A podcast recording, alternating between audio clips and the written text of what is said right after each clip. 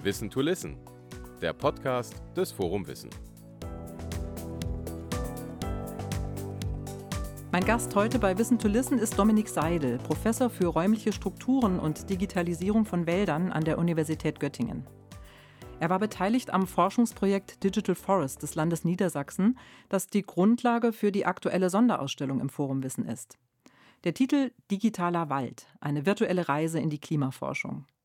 Im Thüringer Nationalpark Hainich untersuchen Forscherinnen und Forscher der Universitäten Göttingen und Leipzig mithilfe modernster Technologien die Auswirkungen des Klimawandels auf das Ökosystem Wald. Darunter die 3D-Lasertechnologie, die digitale Kopien von Bäumen erstellt, um Dürreschäden sichtbar zu machen.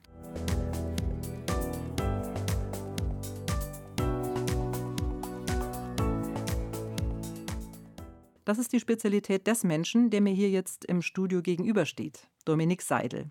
Herzlich willkommen bei Wissen to Listen. Hallo. Zu Anfang machen wir ein kleines Warm-up, drei kurze Fragen.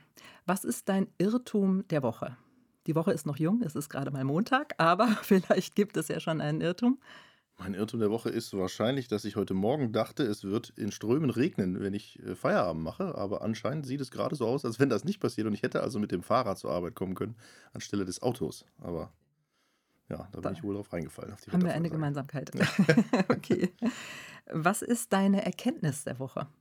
Da die Woche noch sehr jung ist, ist das tatsächlich die Erkenntnis vielleicht, dass man der Wettervorhersage nicht trauen sollte, wenn man rausguckt und es gar nicht so schlecht aussieht. Denn eigentlich war schon heute Morgen der Himmel eher locker bewölkt als dicht bewölkt. okay. Du bist, äh, ich habe es ja vorhin schon gesagt, Professor für Raumstrukturen und Digitalisierung von Wäldern an der Forstwissenschaftlichen Fakultät der Uni Göttingen. Wie würdest du jemanden, dem du vielleicht auf einer Party begegnest, erklären, was du so beruflich machst? Ja, im Prinzip ist das so, dass wir versuchen, die Dinge zu messen, die man mit dem Auge im Wald zum Beispiel sehr gut sehen kann. Also jeder, der durch den Wald geht, sieht die Strukturen, die der Wald hat, die Blätter, die Äste, die Stämme und äh, das tote Material am Waldboden oder auch die Kräuter am Waldboden. Aber es war bisher eigentlich sehr schwer, das zu quantifizieren. Mhm. Und äh, man ist in der Vergangenheit dann äh, mit Hilfsmitteln unterwegs gewesen. Also man hat am Anfang gezeichnet oder Fotografien erstellt. Später hat man Messgeräte natürlich mitgenommen und dann geschaut, wie viele Bäume sind im Wald, welchen Abstand haben die Bäume, wie dick oder wie groß sind sie. Und wir machen das jetzt eben seit es die Technologie gibt eigentlich. Die Technologie gibt es seit ungefähr den 2000ern, kann man sagen. Das mit Laserscannern und diese Laserscanner übernehmen quasi die Messarbeit und ähm, ersetzen vor allem die mühsamen Einzelmessungen durch äh, ja, bis zu eine Million Messungen pro Sekunde, die diese Laserscanner für uns machen. Das heißt, ähm, wir erfassen den Raum in 3D und in dem Fall ist der Raum eben der Wald. Mhm, mh, okay. Und damit versuchen wir dann Fragen zu beantworten, die den Wald betreffen. Fragen, die zum Teil schon sehr alt sind, also mhm. ganz äh, banale Fragen in Bezug auf die Konkurrenz zwischen Bäumen oder auf das Miteinander von Bäumen, äh, bis hin zu Fragen, die neu sind und sich aus der Technologie erst äh, ergeben haben. Also das Spektrum der wissenschaftlichen Fragestellungen, die wir mit den Daten beantworten, ist eigentlich sehr groß, sehr breit. Diese 3D-Lasertechnologie ist ja auch ein wichtiger Bestandteil der aktuellen Sonderausstellung im Forum Wissen, digitaler Wald. Was ist dein Lieblingsobjekt in der Ausstellung Digital Forest, digitaler Wald?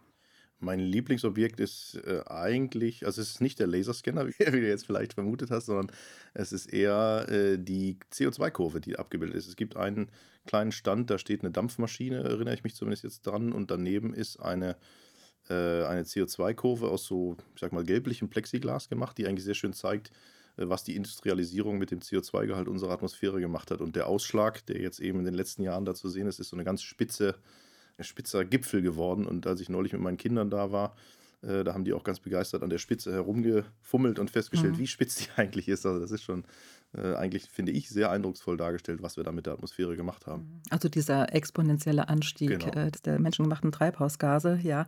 Ich hatte tatsächlich äh, gedacht, du würdest den 3D-Laserscanner ja.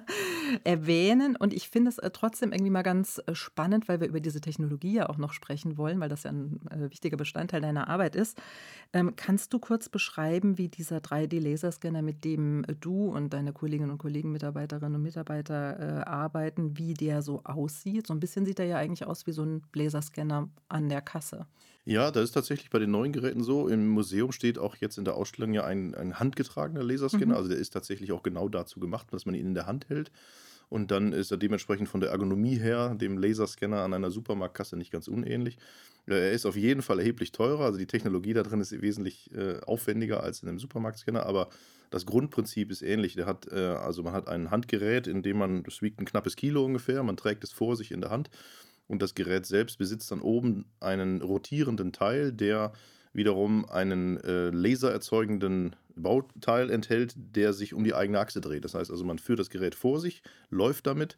Dabei hat man diesen rotierenden Teil, der den Links- und Rechtsbereich sozusagen abdeckt und in diesem rotierenden Teil dreht sich dann dieser kleine Spiegel, der das vor einem und hinter einem beleuchtet. Und das ist so gemacht, dass die Person, die das Gerät trägt, nicht abgebildet wird, sondern nur der Bereich, der jetzt mal zu Füßen liegt und oberhalb des Kopfes schräg nach hinten weg sozusagen wird, äh, alles abgetastet, sodass die Kombination von diesem links, rechts und vorne durch das Rotieren dazu führt, dass eigentlich die gesamte Umgebung, äh, durch die man gerade schreitet, abgetastet wird, mit Ausnahme des Bereichs eben, wo derjenige sich befindet, der das Gerät gerade trägt. Und dabei werden Laserstrahlen aus dem Scannerkopf sozusagen herausgesendet, die dann eben nicht auf einen Barcode treffen an der Kasse, mhm. sondern die reisen so lange durch den Raum, bis sie etwas treffen oder bis die maximale Entfernung erreicht ist. Das sind in unserem Falle 100 Meter. Mhm. Und dann kommt die Reflexion des Strahls zurück und wird vom Gerät erfasst. Mhm. Und da das Ganze mit Lichtgeschwindigkeit passiert, spielt die Eigenbewegung der Person eigentlich überhaupt keine Rolle. Also das Signal ist schon längst zurück, bevor man sich irgendwie vorwärts bewegt hat. Und aus dieser Zeit, die vergeht, um äh, den Strahl auszusenden und bis er zurückkommt sozusagen, errechnet das Gerät dann die Entfernung. Das ist eigentlich ziemlich faszinierend, weil das Gerät auf Zentimeter genau messen kann und man muss sich dann äh, nur kurz überlegen, wie schnell das Licht eigentlich in einen Zentimeter zurücklegt, um sich auszurechnen, wie genau die Zeitmessung in diesem Gerät ist. Mhm. Und das ist auch das, was das Gerät so teuer macht. Mhm. Und äh, das Faszinierende ist eigentlich, dass man damit zum Beispiel einen ganzen Hektar Wald in einer knappen halben Stunde durchspazieren kann und anschließend hat man den Wald komplett als 3D-Modell zu Hause. Also die Strukturen, auf die ähm, das Licht dann eben trifft, die dann sozusagen ähm, gemessen werden, sind Bäume mit allem, was dazugehört, Blätter, Äste, genau. was du vorhin auch Alles, schon gesagt was hast. Also in dem mhm. Fall arbeitet das Gerät mit infraroter Strahlung, also die unterliegt eigentlich allen physikalischen Prozessen, die auch die Strahlung äh, durchläuft, die unser Auge sieht. Also alles, was ich mit dem Auge sehe, wenn ich durch den Wald gehe, sieht eigentlich auch der Laserscanner, vorausgesetzt eben die Reichweite von 100 Metern ist nicht überschritten. Mhm. Und äh, das macht das Bild, was dabei entsteht, eigentlich sehr intuitiv, weil man sieht eigentlich so eine Art Schwarz-Weiß-Bild des Waldes, wenn man sich das dann am Computer anguckt. Ähm, und hat aber zusätzlich zu jedem Bildpunkt oder Pixel, wie man heute so schön sagt, ähm, auch noch die Entfernung. Und das ist eigentlich die zusätzlich spannende Information, die man jetzt, wenn man mit einer Videokamera durch den Wald gehen würde, ja nicht hätte. Man hat ja keine Entfernung und kann nicht messen, sozusagen. Mhm. Äh, das ist eigentlich der, äh, der große Unterschied. Also wir haben den Raum vollständig in 3D auf knapp Zentimeter Genauigkeit, kann man sagen, erfasst und können dann die Objekte zueinander in Bezug setzen. Das hm. ist äh, eigentlich eine Möglichkeit, die man vorher nur ganz eingeschränkt hat. Also nur zum Beispiel für die Fußpunkte eines Baumes. Also da, wo der Stamm aus dem Boden kommt, hat man gemessen und dann, wo ist der nächste Baum? Und dann konnte man sagen, hier sind die jetzt im Schnitt fünf Meter auseinander oder sowas. Wir können jetzt aber jedes Blatt zu jedem anderen Blatt in Beziehung setzen, wenn uns das irgendeine wichtige Information liefert. Mhm. Also in dem Forschungsprojekt Digital Forest geht es ja darum, Auswirkungen des Klimawandels auf ein bestimmtes Gebiet im Nationalpark Hainich, insbesondere auf die Buchen dort sichtbar zu machen. Was war jetzt dein Part im Forschungsprojekt, wo ja äh, viele Wissenschaftlerinnen und Wissenschaftler aus unterschiedlichen Disziplinen zusammenarbeiten? Was war so die erste Idee deiner Forschung? Die erste Idee war eigentlich, dass wir gesagt haben, es muss doch auch in der Struktur eines Waldes zu erkennen sein, wenn er krank wird. Und ähm, da diese Scanner, wie gesagt, sehr genau messen, also Zentimeterbereich, manchmal sogar Millimeterbereich, sind wir davon ausgegangen, dass man es schaffen müsste, aus den dreidimensionalen Daten abzuleiten, ob wir gerade einen gesunden Wald durchschreiten oder einen kranken Wald durchschreiten. Jetzt könnte man sagen, warum soll man das tun? Man kann ja durch den Wald gehen, da sieht man ja, ob er gesund ist oder krank. Also jeder Förster kann das mit dem Auge entscheiden sozusagen. Hm. Aber unsere Überlegung war eben, dass wir eigentlich gerne eine objektive Betrachtung des nennen. Also Messdaten gestützt zu entscheiden, ist ein Baum oder ein Bestand geschädigt, krank oder vielleicht sogar schon tot oder nicht, war eigentlich der Kern unserer, unserer äh, Überlegungen. Und äh, uns war von Anfang an klar, dass wir natürlich ein Problem haben, nämlich dass wie bei uns Menschen auch häufig äh, eine Krankheit sich äußerlich vielleicht erst recht spät äh, manifestiert, während sie innerlich schon längst gewütet hat, sage ich jetzt mal. Mhm. Und das ist bei Bäumen nicht anders. Als erstes fallen die Blätter ab, dann fallen die kleinen Äste ab und irgendwann dann auch mal die großen und das ganze Objekt bricht in sich zusammen. Aber wenn man das sieht, ist es eigentlich schon sehr spät. Also wir haben dann äh, sozusagen die ernüchternde Feststellung, dass wir das zwar messen können, aber wir können eigentlich im Wald auch nicht wirklich was dagegen tun. Mhm. Das heißt, die Idee war nicht zu sagen, wir wollen das als Früherkennung benutzen und sagen, hier ist ein Baum, der vielleicht bald krank ist. Ihr seht es zwar noch nicht, aber der Scanner sieht es schon.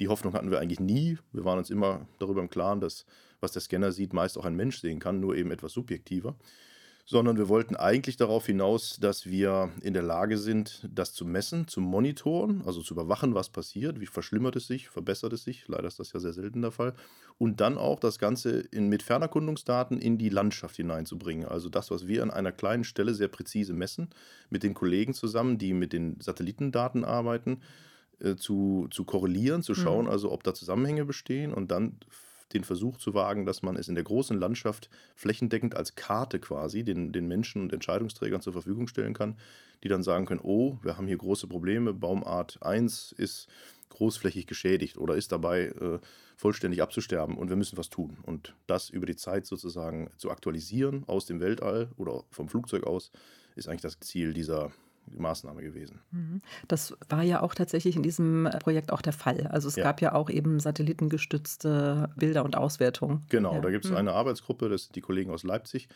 die in dem Fall ähm, sich damit beschäftigt haben, reine Satellitenbilder zu nehmen. Also, äh, das, das, stimmt nicht mal, die haben auch äh, Laserscanning-Daten verwendet, also verschiedenste Remote Sensing oder Fernerkundungsdaten, wie man sagt, äh, zu verwenden, um zu gucken, sehen wir Schädigungen in diesen Bildern. Das kann man äh, sehr gut, eigentlich auch schon seit vielen Jahren kann man das ziemlich gut machen, aber die Frage ist eben immer, wie genau und welche Auflösung sozusagen kann man da erreichen, wie genau kann man es sehen? Und da ist natürlich die Entwicklung sehr schnell. Und deswegen sind die Kollegen dazu gegangen zu gucken, wie gut kann man das inzwischen, welche Fernerkundungsdaten sind am besten geeignet, um Krankenwald frühzeitig aus dem Weltall schon zu erkennen. Mhm. Verlassen wir jetzt mal diese Vogelperspektive sozusagen, diese Draufsicht äh, aus dem All äh, von Satelliten. Kannst du kurz erläutern, welche Schritte du bei deiner Forschungsarbeit durchläufst? Also ich stelle mir vor, du gehst mit dem Scanner oder äh, deine Mitarbeiterinnen und Mitarbeiter gehen mit dem Scanner durch den Wald und ähm, digitalisieren sozusagen den Wald. Wie geht es dann weiter? Genau, dann kommen wir zurück zur, zum Institut und dann werden die Daten von den Laserscannern überspielt auf die Computer. Äh, das sind eigentlich das Kern unserer Ausstattung, sind leistungsstarke Computer. Die von den Laserscanner-Herstellern bereitgestellte Software wird dann in der Regel als erstes verwendet, um die scannerspezifischen Daten zu überführen in Daten, die, sage ich mal, allgemein gängig sind, was Software so angeht. Also der, jeder Scanner kommt mit dem vom Hersteller schön abgegrenzten Produkt an Software und das müssen wir benutzen, um daraus allgemeinere Daten zu machen. Die haben ein relativ einfaches Format, nämlich in der Regel haben wir einfache X, Y, Z-Koordinaten. Also wie wir es in der Schule gelernt haben, haben wir drei Werte und die beschreiben einen Punkt im Raum und der ganze Wald setzt sich aus einer unglaublich langen Liste von diesen Punkten zusammen, mhm. sodass wir relativ schnell mit Textdateien eigentlich arbeiten, die äh, nichts weiter sind als Kolonnen von Zahlen, X, Y, Z-Koordinaten äh, von Bäumen, Ästen, Blättern und anderen Objekten. Und dann verwenden wir spezifische Software, die wir zum Teil selber sozusagen entwickelt haben, also Algorithmen, die wir entwickelt haben, die äh, dann diese Daten auswerten. Also man muss sich vorstellen, man hat eine riesige Textdatei und eigentlich steht da drin, welches Blatt sich wo befindet, aber es steht eben leider nicht dran, sondern man hat einfach nur Zahlenkolonnen und diese Zahlenkolonnen werten wir dann aus. Und relativ häufig kommt es dann noch so weit, dass wir vorher schon, bevor wir die Daten auswählen, einzelne Elemente aus dem Wald herausselektieren. Also zum Beispiel einzelne Bäume, einzelne Bereiche, den, den Forschungsplot an sich, wie zum Beispiel im Hainich, wo wir gerade von sprechen, ist ja der Klimaturm und, und die Umgebung dieses Klimaturms ist ja der ja, Fokus dieses Projektes und diesen Bereich schneiden wir dann zunächst mal aus, mhm. weil der Laserscanner erfasst ja noch viel mehr. Alles, was drumherum ist, auch gleich mit. Mhm. Vielleicht nochmal ganz kurz zum Verständnis. Also äh, mitten in der Kernzone des Nationalpark Hainich steht ein Forschungsturm von, ich glaube, 42 Meter Höhe. Genau wo eben verschiedenste Daten gesammelt werden. Und wenn du vom Plot sprichst, dann ist das eben sozusagen das Untersuchungsgebiet. Genau. Ja, der Plot ja. ist so der, der, der Wissenschaftler-Jargon für das, das Untersuchungsstück des Waldes, was wir uns mhm. angeguckt haben. Im mhm. Falle dieses Klimaturms, von der, in dem Fall jetzt ja von der Abteilung von Alexander Knohl, äh, bewirtschaftet von den ähm, Bioklimatologen, die mhm. dort Gasaustausch und so weiter messen, haben wir einen Bereich, der gute 200 mal 200 Meter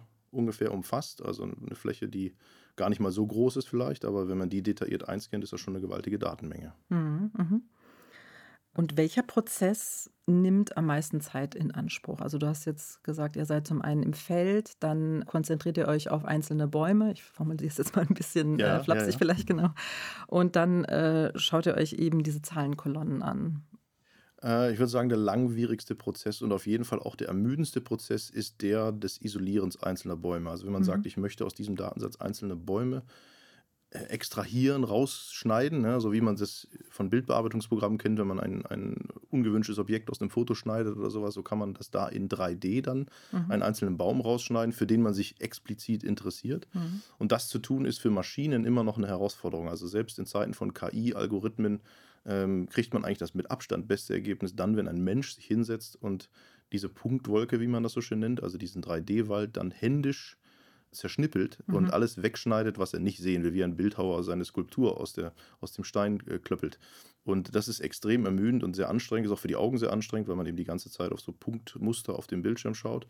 Und wir versuchen daher, das zu vermeiden, wann immer möglich, aber immer noch leider ist der Mensch da das präziseste Werkzeug und deswegen reichen oft die Algorithmen nicht, die es gibt in, in Software, käufliche Software, mhm. sondern wir machen es von Hand. Äh, das würde ich auf jeden Fall sagen, ist sehr aufwendig und zeitraubend. Das kann für einen Baum schon mal eine Stunde dauern. Mhm. Also das ist nicht ungewöhnlich. Also du beschreibst es als eine Herausforderung.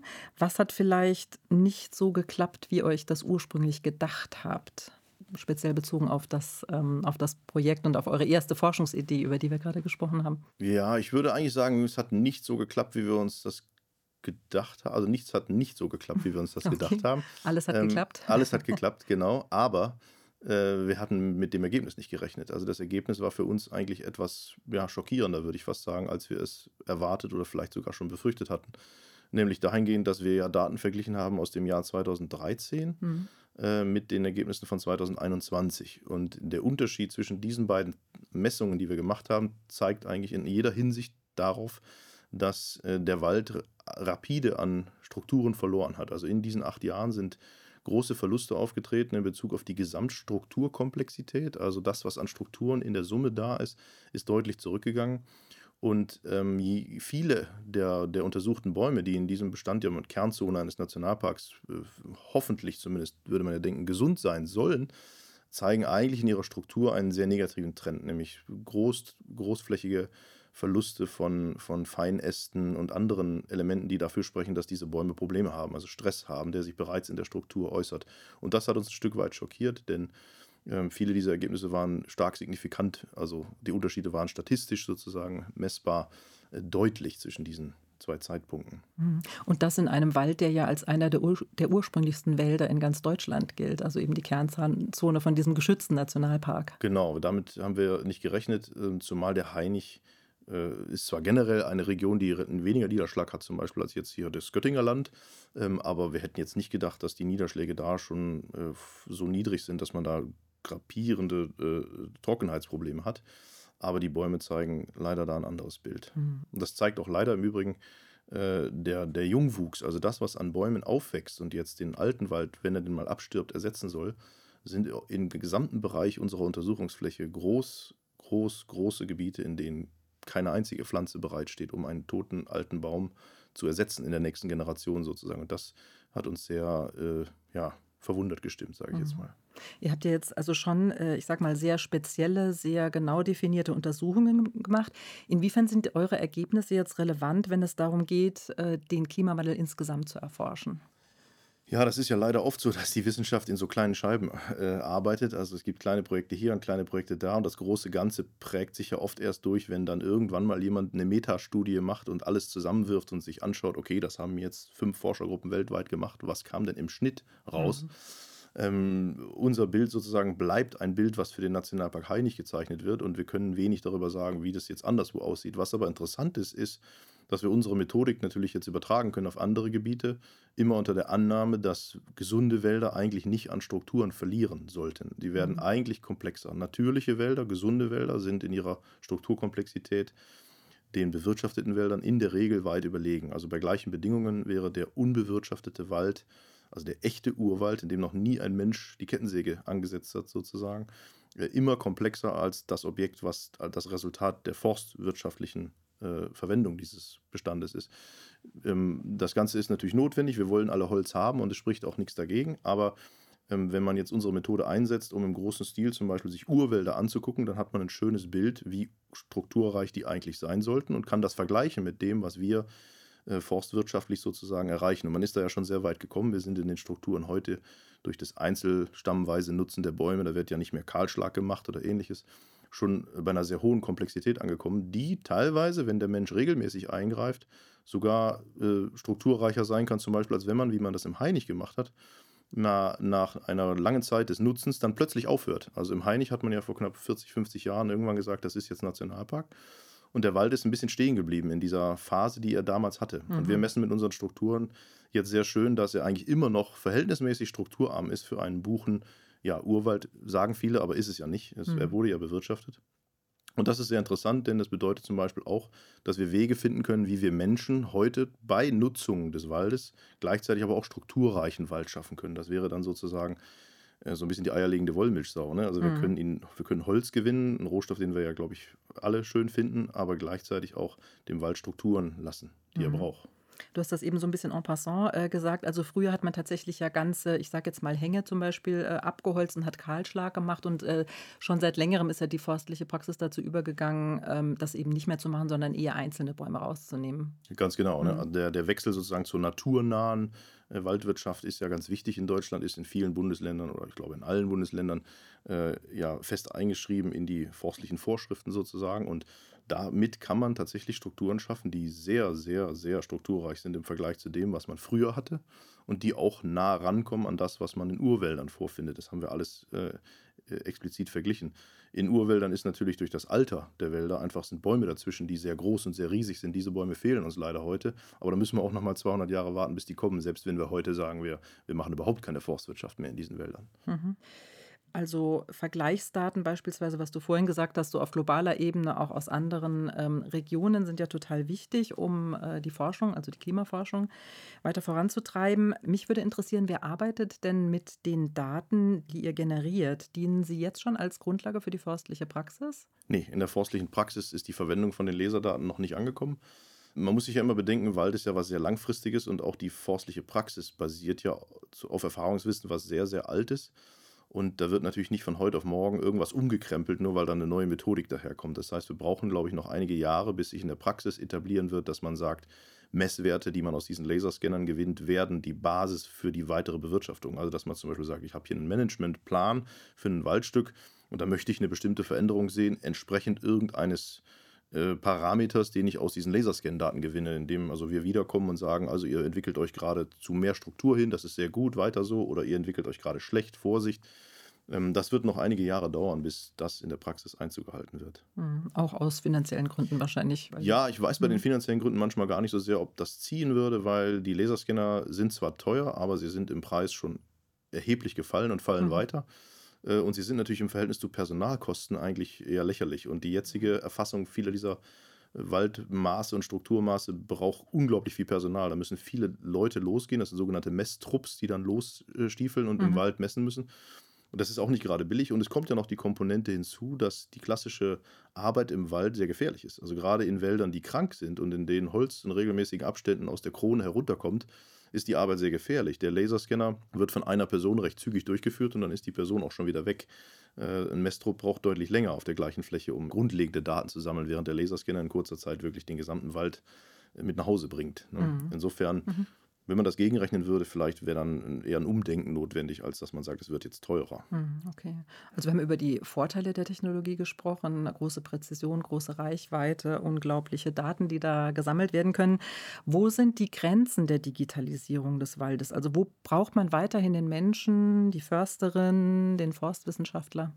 Ja, zunächst mal ist ja der Begriff Digitalisierung des Waldes eigentlich schon witzig, ne? weil man sich auch fragt, wozu eigentlich? Der Wald ist perfekt, was soll man da digitalisieren?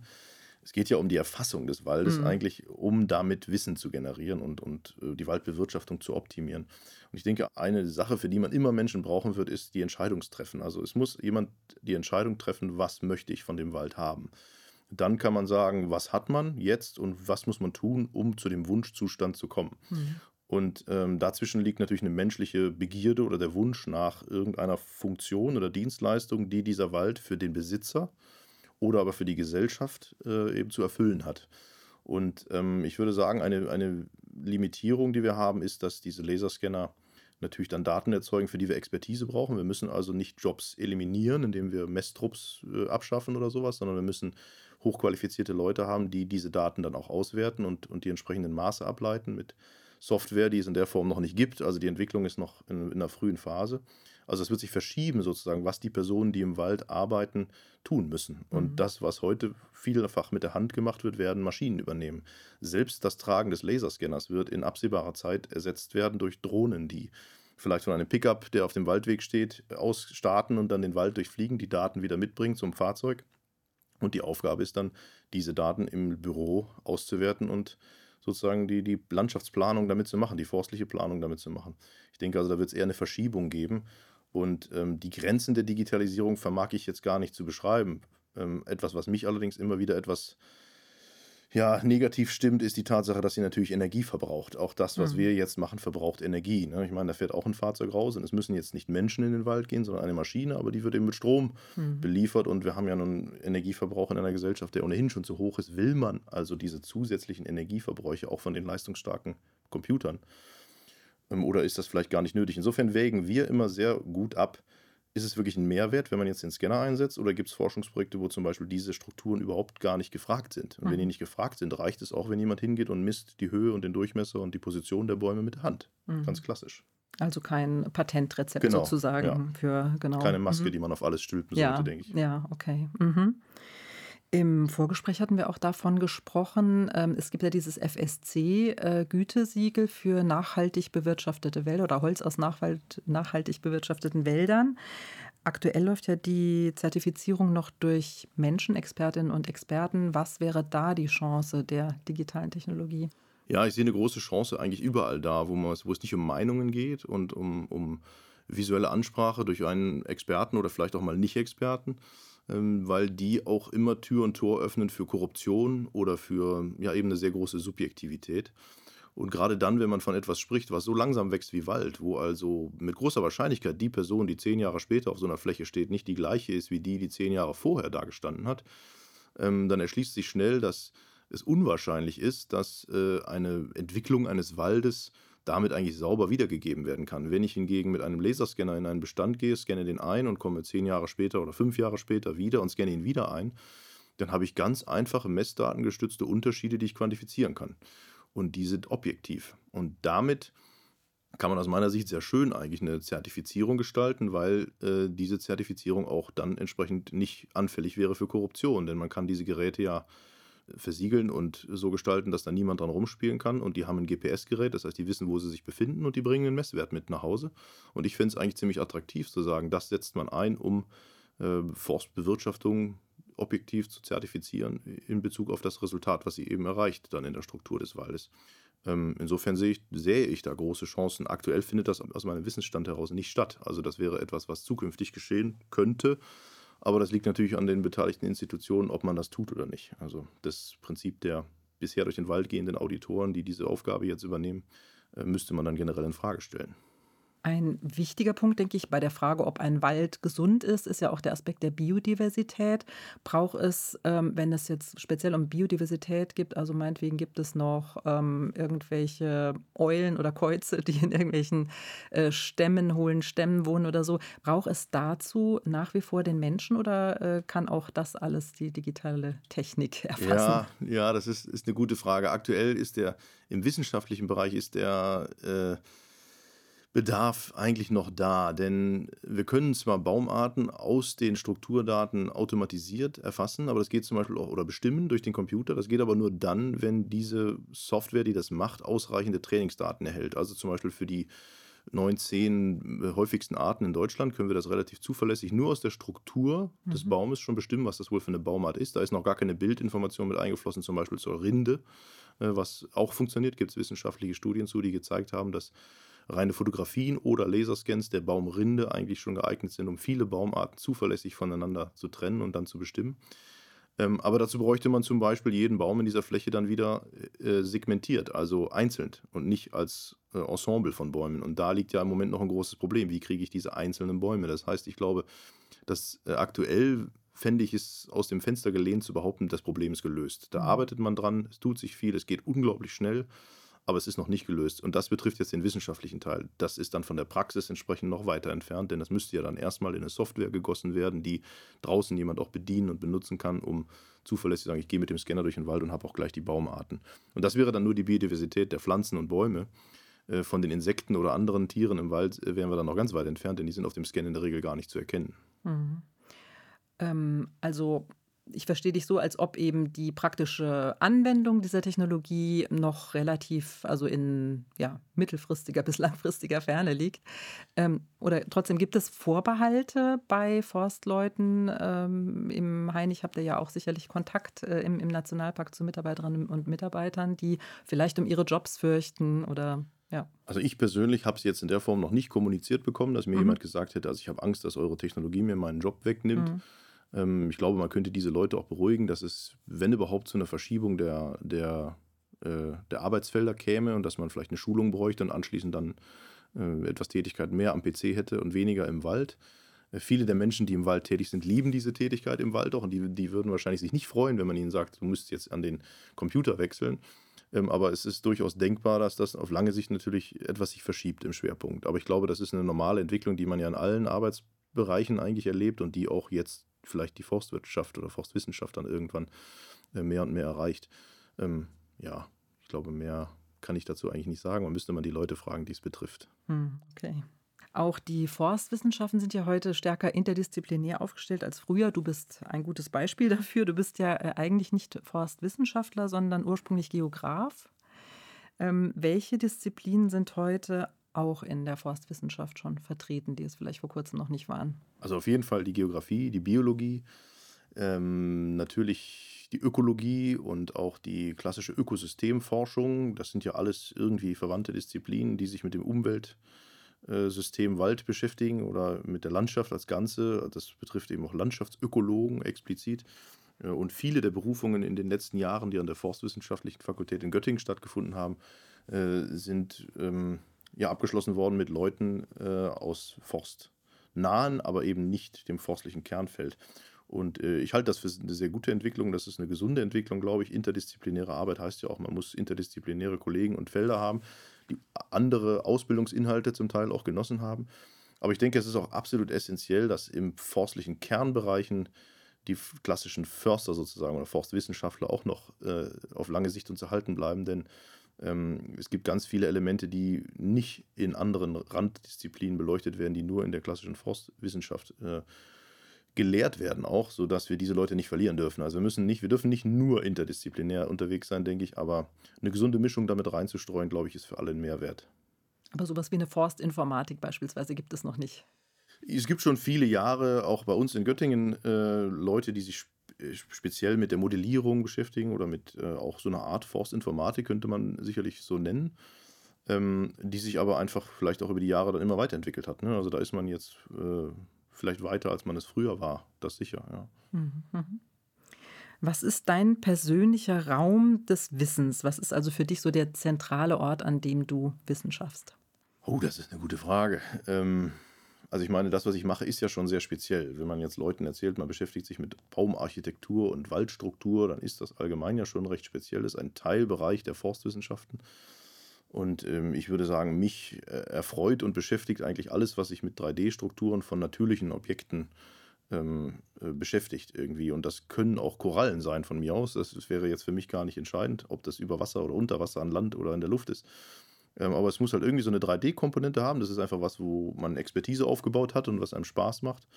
Und es sollte zum Nutzen der Menschheit sein, dahingehend, als dass wir neues Wissen schaffen, wie diese Dinge funktionieren. Wie, ob es nun ist, wie Korallen funktionieren oder wie Wälder funktionieren, wäre für mich gar nicht so wichtig. Das ist vielleicht noch die alte Geografenperspektive, die da in mir ist. Das sind alles Teile der, des Planeten und die zu verstehen, ist, denke ich mal, immer gut. Und jetzt ist es bei mir der Wald geworden. Äh, der ist natürlich auch das vielleicht nahbarste Ökosystem, was wir alle so vor der Haustür haben. Und äh, der, würde ich sagen, ist so mein, mein Raum des Wissens, wenn man das so definieren kann. Okay. Wo kommen dir die besten Ideen? Die besten Ideen kommen eigentlich, finde ich, immer aus Gesprächen mit Kollegen, in denen man mal so ganz tief in die Materie eintaucht und sich mal zurückzieht und einfach nur zu zweit oder zu dritt vor einem Whiteboard sitzt und diskutiert. Und manchmal, wenn man bei diesen Brainstorming-Events, sage ich jetzt mal, äh, sich dann festrennt und merkt, so wir kommen irgendwie nicht weiter, äh, dann kommen sie mir oft, wenn ich dann nach Hause fahre mit den Kindern, äh, Playmobil oder Lego spiele und man mal was ganz anderes überlegt hat und plötzlich denkt man, ach, Moment, das könnte doch so sein, dass das die Lösung des Problems ist. Mhm. Ja. Wo kannst du am besten arbeiten? In meinem Büro. Mhm. Also zu Hause entsprechend äh, mit Kindern ist ja immer etwas schwieriger, weil die Ablenkung doch da ist. Ähm, und in meinem Büro, da ist es äh, eigentlich, würde ich sagen, eine hervorragende Umgebung, in, in Ruhe und ungestört zu arbeiten reizarm, wirst nicht so abgelenkt. Und, genau, ja. ja. da ist halt, also Ablenkung gibt es da ja auch, aber man kann die Tür schließen und im Zweifelsfall dran schreiben, bitte nicht stören. Das mache ich eigentlich nicht, bin ich nicht der Typ für, aber ähm, da ist die Atmosphäre auf jeden Fall so, dass ich mich wohlfühle und äh, auch im, im, Dialog mit meinen Mitarbeiterinnen und Kollegen äh, immer wieder neuen Antrieb finde und neue Ideen finde. Also eigentlich alles gut so, wie es ist. Was siehst du auf deinem Schreibtisch? Auf meinem Schreibtisch ist tatsächlich nicht sehr viel, weil alles, was ich da sehe, mich in der Regel ablenkt. Äh, direkt vor mir ist, ist mein Laptop und der steht unterhalb von einem sehr großen Bildschirm. Das sind einfach die zwei Geräte, die ich brauche, um die 3D-Daten noch gut visualisieren zu können. Und drumherum steht eigentlich nicht sehr viel. Da steht das Allernötigste, würde ich sagen. Vielleicht mal ein Stiftehalter oder ein, ein Locher oder ein Tacker, je nachdem, was man so zu tun hat an dem Tag. Aber sonst halte ich den Schreibtisch extrem frei eigentlich. Du hast erwähnt, also du hast Kinder. Ähm, den Kindern hat diese Kurve, die da in der Ausstellung dargestellt ist, wo es um, die, äh, um den Anstieg der menschengemachten Treibhausgase geht. Das heißt, du hast auch als Vater eine bestimmte Perspektive auf das Thema Klimawandel. Würdest du von Klimawandel oder eher von Klimakrise sprechen? Ja, ich würde sagen, in dem Fall ist der Wandel die Krise, die auf uns zukommt. Also das wäre für mich im Kopf nicht getrennt. Das sehe ich eigentlich als ein und das Gleiche. Ich glaube, politisch mag das sehr wichtig sein, das zu unterscheiden. Äh, für mich ist es definitiv eine Krise, die da auf uns zukommt, äh, hervorgerufen durch diesen Wandel und der wiederum durch uns hervorgerufen. Also äh, ich trenne das im Kopf nicht sauber. Mhm, okay. Du hast ja jetzt seit zwei Jahren äh, die Professur inne für Raumstrukturen und Digitalisierung von Wäldern. Hattest du schon von klein auf den Wunsch, später sowas in der Richtung zu machen? Wie war dein Weg dorthin? Äh, eigentlich nicht. Ich war als Kind auch schon viel im Wald. Das sagen aber, glaube ich, 99 Prozent der Mitarbeiter unserer Fakultät und auch 99 Prozent der Bewerbungen, die wir erhalten auf Stellen, haben irgendwo so einen Eintrag, wo steht, ich war schon als Kind sehr gerne im Wald. Äh, das trifft auf mich sicher auch zu. Ich habe einen, drei ältere Brüder und einer davon, mit dem war ich wirklich viele, viele Stunden draußen. Der hat dann in Göttingen Forstwirtschaft studiert, also Forstingenieur geworden an der Fachhochschule. Und darüber habe ich Göttingen kennengelernt und darüber habe ich auch so ein bisschen einen Einblick bekommen, was er so macht. Und ich war aber immer von uns beiden derjenige, der sich noch so ein bisschen mehr vielleicht dann in die Bücher hineinknien wollte äh, und die Theorie mehr äh, anfassen wollte als die Praxis. Und ähm, so habe ich mich dann entschieden, Geografie zu studieren. Das schien mir auch irgendwie größer. Mir gefiel immer die große Skala. Klimawandel mhm. ist ja auch ein globales Problem und kein, kein Waldproblem. Mhm. Äh, und das Hineindriften in die Forstwissenschaften kam ja dann bei mir eben über den Umweg der Ökosystemforschung, der Biologie sozusagen und äh, war eigentlich eher Zufall, weil die Methodik, die ich damals eben eingesetzt habe, sich überall in diesen Disziplinen anbietet, um, um neues Wissen zu generieren, zu generieren. Aber ich bin eigentlich zum Beispiel nie jemand gewesen, der jetzt außergewöhnlich gerne im Wald war. Ich bin eigentlich zum Beispiel ein großer Fan von Wüsten. Das fand ich eigentlich immer schon schöner, die ordentliche Landschaft einer Wüste, als das häufige Chaos in einem Wald. Aber äh, ja, ich würde sagen, das waren so die Antriebsfaktoren dafür. Mhm. Was treibt dich an in deiner Arbeit? Neugier. Ich glaube, das ist tatsächlich die Neugier. Also ich finde es einfach wahnsinnig interessant zu sehen, was wir mit diesen Daten eben an Fragen, die alt oder neu sein mögen, aber eben beantworten können. Also Fragen, wo viele denken, ja, das kann man doch nicht messen. Und dann ich immer, doch, das kriegen wir hin. Und dann setzt man sich eben hin und versucht, das äh, zu knacken und stellt fest, ja, wir können das messen, wir können das quantifizieren, wir können es in einer Zahl ausdrücken und damit können wir es greifbar machen, auch für den Menschen, äh, der dann vielleicht versteht, was eigentlich passieren muss in einem Wald, der degradiert ist äh, oder was ähm, ja an Zahlen einfach darlegt, wie gut oder schlecht es einem Wald geht. Also sowas zu standardisieren und quantifizieren auf eine Art und Weise, die nicht von meinem Blick abhängt, sondern eben von einem Messgerät, fand ich immer herausfordernd und interessant. Was erlebst du ähm, trotz beispielsweise all der Vorteile der Technologie manchmal doch als mühevoll in deiner Arbeit? Was bremst dich manchmal aus? Ja, ich meine, die Wissenschaft an sich ist natürlich etwas, was viel Geduld mitbringt. Äh, sollte, wenn man da arbeitet. Ich bin von Natur aus extrem ungeduldig und deswegen strapaziert mich das tatsächlich häufig, da ja zum Beispiel der Review-Prozess, also der Prozess, durch den unsere Manuskripte laufen müssen, wenn wir sie geschrieben haben, äh, der kann sehr langwierig sein. Und ich habe regelmäßig, ich glaube, das geht hoffentlich jedenfalls allen Kollegen so, äh, dass man Artikel einreicht zur Veröffentlichung und die brauchen dann Monate, bis man auch nur das erste Mal irgendein Feedback bekommt. Und das können auch mal viele Monate sein. Und das ist was, das mich extrem ermüdet, weil ich oft denke, mein Gott, kann das nicht alles ein bisschen schneller gehen? Ich sehe ein, dass es so ist, wie es ist, denn es sind ja Kolleginnen und Kollegen, wie auch ich selbst, die eben Reviews dann machen, also diese Begutachtungen für die Artikel. Und die müssen ja auch Zeit haben. Aber das ist was, wo ich mir wünschen würde, dass man das alles irgendwie schneller hinkriegt. Und ich würde mir auch wünschen, dass das mehr in einem aktiven Dialog stattfindet, als in dieser passiven Art und Weise des, ich schicke einen Text weg und jemand schickt mir seine Anmerkung zurück und ich soll dann damit leben. Kann aber nicht darauf äh, argumentieren und sagen, naja, was du jetzt von mir willst, ist aber eigentlich keine gute Idee oder so. Und das ist etwas, äh, das strapaziert meine Nerven manchmal sehr. Ich glaube aber, das geht vielen Kollegen so. Das ist nun mal auch unser Produkt, sind ja Publikationen und die müssen eine Qualitätskontrolle durchlaufen und die ist eben manchmal sehr träge. Gott sei Dank ist der Wald geduldig. Aber manchmal denke ich eigentlich, wir haben als Menschen die Pistole an der Brust, wir müssen uns ein bisschen beeilen. Ne? Und vieles wäre schöner, wenn es schneller ginge. Aber das hängt am Ende des Tages natürlich auch am Geld zusammen. Die Finanzierung der Forschung hängt ja auch damit zusammen, mhm. dass äh, die Wissenschaftler, die in den Bereichen Fachwissen haben und solche Texte begutachten, eben nebenbei auch arbeiten müssen und, und äh, ja, Anträge schreiben müssen, um sich selber weiter zu finanzieren. Mhm. Das ist ja alles ein, ein kompliziertes Gefüge, ähm, was vielleicht auch immer noch mehr Geld bräuchte, als mhm. wir schon, okay. schon haben. Das heißt, du brauchst also da einen langen Atem. Ähm, genau. An welchem Punkt gerätst du beim wissenschaftlichen Arbeiten ins Straucheln? Also ich spiele da so auch so ein bisschen an auf äh, einen Raum in der Basisausstellung im Forum Wissen heißt, ist ja der Holzweg, passt auch sehr schön zum ja. Wald. Das ist ja der Weg, wenn ich das richtig verstanden habe, auf dem man in den Wald gekommen ist, um Holz zu machen, aber er führte dann ins Nirgendwo, also nicht ins Dorf XY, sondern einfach nur zu dem Standort, wo man eben Holz gemacht hat und dann ging man wieder raus. Ja, also genau. eigentlich sowas wie eine Sackgasse. Ja, ja. Was sind für dich ähm, vielleicht schon Holzwege gewesen, Wege des, des Trial and Error? Oh, das ist gar nicht so einfach. Ich bin ja noch nicht so sehr alt, dass ich auf, auf so viel zurückblicke. Also das, was ich jetzt im Kopf haben kann, kann nur aus Büchern kommen, würde ich behaupten. Und ähm, ich meine, die Wissenschaft hat immer Wege aufgetan, die sich dann als nicht zielführend erwiesen haben. Und dann hat man sie eben wieder geschlossen und ist woanders lang gegangen. Ich glaube, das ist ein normaler und auch gesunder Prozess der Wissensgenese und der Lösungsfindungsablauf, der normal ist, den wir vielleicht alle machen. Ich will aus einem Raum raus, da sind fünf Türen, dann probiere ich halt mal, nicht? Und irgendwann finde ich die passende.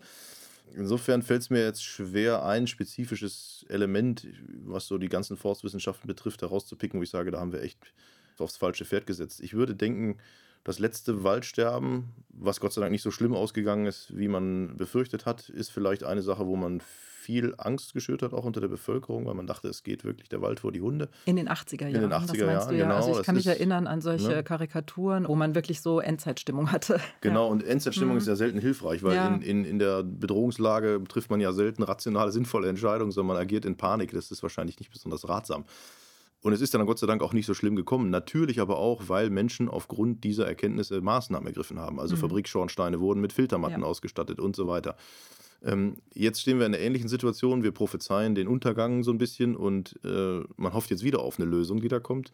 Nur ich glaube, man darf nicht äh, zu viel Hoffnung da reinstecken, dass jetzt Fortschritt und Digitalisierung und Co. jetzt da eine Lösung auftun. Die Lösung liegt nämlich diesmal eigentlich beim Konsum. Also der mhm. Mensch verbraucht einfach zu viel von allem und die Wissenschaft wird auf absehbare Zeit zumindest jetzt, äh, so wie es aussieht, auch nicht mit einer Lösung um die Ecke kommen, die unser Energieproblem oder unseren allgemeinen Ressourcenhunger lösen kann, weil einen zweiten Planeten äh, können wir noch nicht aus der Tasche ziehen, ist nicht absehbar.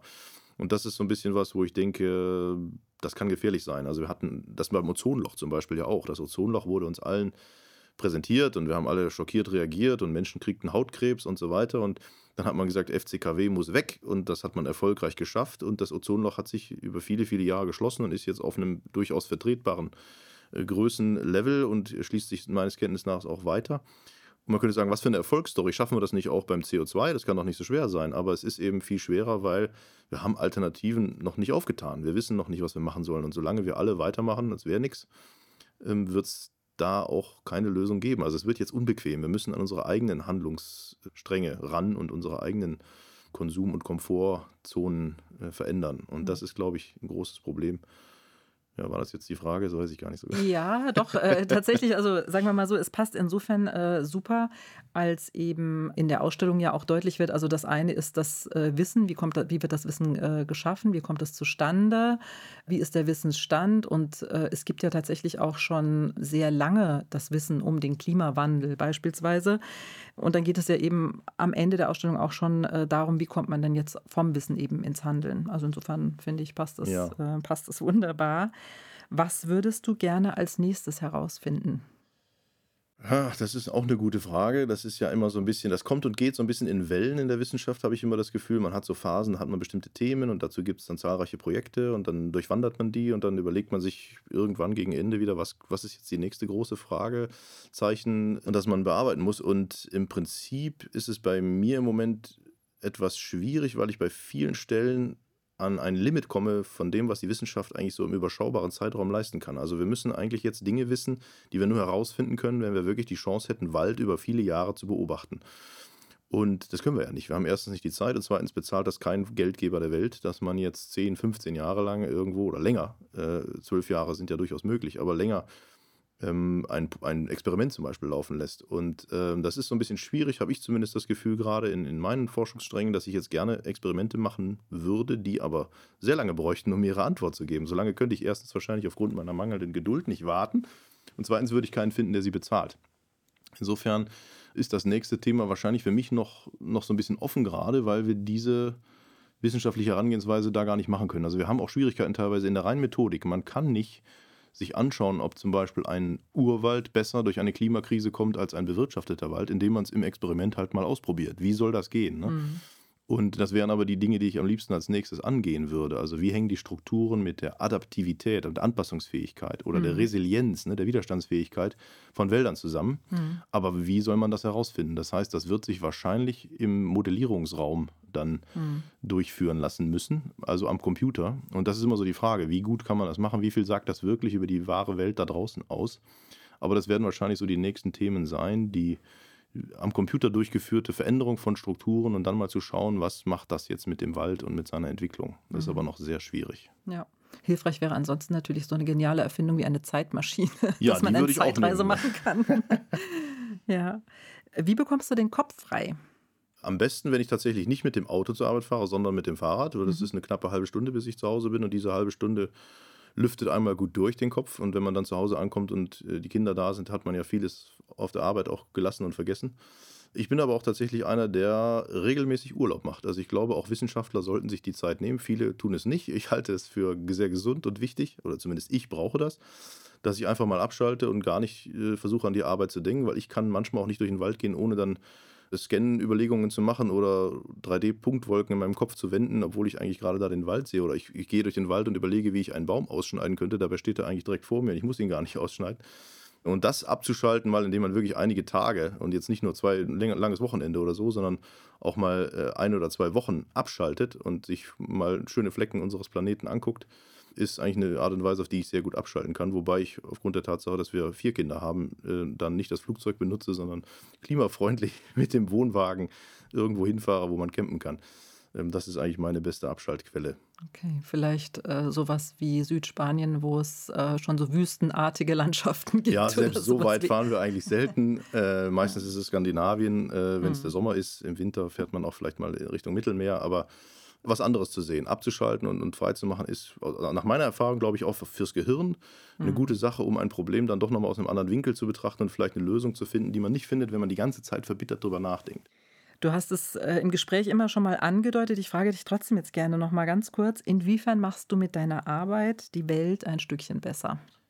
Ich glaube, Wissen ist immer gut. Also Wissen macht vielleicht nicht unbedingt etwas besser, aber Wissen hilft, Dinge zu verstehen, Probleme zu lösen. Und deswegen ist, denke ich mal, die Wissensgenese, das Schaffen von neuem Wissen zu uns alltäglichen Objekten wie Bäumen oder Wäldern erstmal immer eine tolle Sache, die mir Gott sei Dank auch noch Spaß macht. Ähm, dass sie die Welt besser macht, denke ich, ist wie oft in der Wissenschaft so ein indirekter Effekt. Wenn wir das System Wald besser verstehen, dann wird es irgendwann darin enden, dass es eine politische Handlungsempfehlung gibt oder äh, eine politische Empfehlung wird abgegeben an die Politiker tut dies, tut jenes nicht, beziehungsweise erlaubt jenes, erlaubt jenes nicht. Und das führt dann irgendwann dazu, dass hoffentlich die Welt ein Stück besser wird.